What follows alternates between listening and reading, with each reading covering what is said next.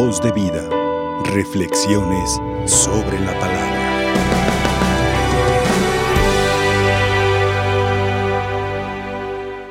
Jesús hace una comparación digna, bonita, y engrandece a Juan el Bautista, porque el profeta Elías en el Antiguo Testamento fue muy admirado, pero ahora en el Nuevo Testamento Jesús hace resaltar la figura de Juan el Bautista, comparándolo con el profeta Elías. Les aseguro que Elías ha venido ya, e hicieron con él cuanto les vino en gana, lo que se les antojó, eso hicieron con él. ¿Y por qué Jesús afirma que Juan el Bautista es Elías o se parece a Elías? Dice el libro del Siracida al inicio de la lectura de hoy, Elías, un profeta de fuego, dice. Su palabra quemaba como una llama. Las palabras de Juan el Bautista también quemaban. Y al que más le ardía, más le quemaba. ¿Eh? Por ejemplo, a Herodes no te está permitido tener por mujer a la esposa de tu hermano. Es decir, no puedes tener como mujer a tu cuñada. Eso es un pecado gravísimo, eso está mal. Y eso le quemaba a Herodes, ¿eh? Y más le quemaba a la prójima, a la mujer, ¿eh? a la esposa de su hermano Filipo. ¿eh? Entonces, son palabras que, que llaman la atención, son palabras que queman. Todavía más, Juan el Bautista llamaba continuamente al arrepentimiento. Muchos le hicieron caso. Y a través del arrepentimiento, para preparar el nacimiento de Jesús, la gente en señal externa de ese arrepentimiento, o como confesión de nuestros pecados, como decimos ahora, la gente acudía a que Juan los bautizara en el río Jordán, como un signo externo de ese arrepentimiento. Y son palabras que van quemando también, porque muchos le hacen caso, otros no le hacen caso.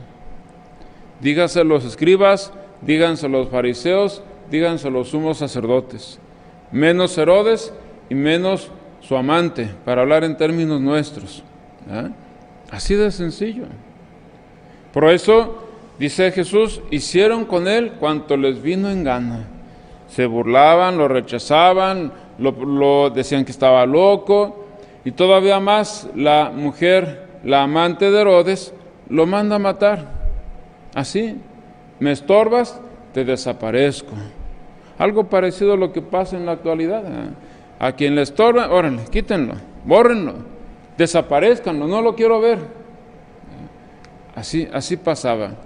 Así pasó con Juan el Bautista. Así pasó con Elías un profeta de fuego, y su palabra quemaba. Las palabras de Juan el Bautista también quemaban, y quemaban fuerte. Y en la actualidad hay profetas actuales en pleno siglo XXI que también sus palabras queman. Y donde más arde, ahí quieren, órale, que se calle, órale, que se quite, órale, desaparezcanlo. Recordemos, por ejemplo, a nuestro insigne cardenal arzobispo don Juan Jesús Posada Socampo. Sus palabras, aunque sonriendo, sonriendo, sus palabras quemaban y quemaban fuerte.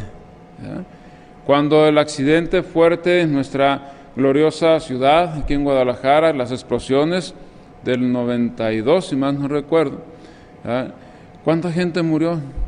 ¿Y por culpa de quiénes? De las autoridades que no hacían caso. Y sonriendo, sonriendo decía, ustedes tienen la culpa, ustedes fueron esto. Cuando premiaron a ese gobernador que estaba en ese entonces con la embajada en Guatemala, como premio a lo que hizo. Entonces, ¿qué pasó? Pues decía el cardenal sonriendo que ni se atreva a regresar, sonriendo. Y eso le valió su muerte. ¿Por qué? Porque sus palabras quemaban.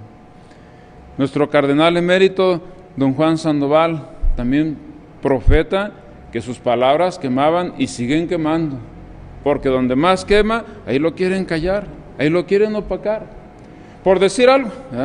Ahora cada quien, pues que se ponga el saco, estemos donde estemos y hagamos lo que hagamos. al que, como decían nuestros dichos populares, al, que le caiga, que se lo ponga o que le huela tantito. Es decir, son palabras del Evangelio, es la palabra del Señor. Y es la palabra que nos debe mover a nosotros para levantarnos, para reaccionar, para acercarnos a Dios, para entender lo que está bien y lo que está mal. No te está permitido esto. Ahora, reflexionen, vean, dicen nuestros profetas actuales, analicen bien las cosas antes de proceder a hacer lo que tengamos que hacer.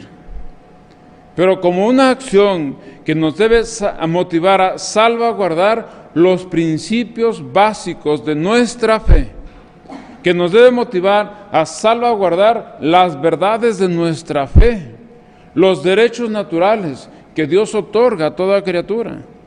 Eso es lo que nos exhorta y eso es lo que los profetas actuales nos están diciendo continuamente, para no alejarnos de la diestra del Señor, para estar con Él, para dejarnos llevar por Dios, no por corrientes, no por ideologías, sino por Dios.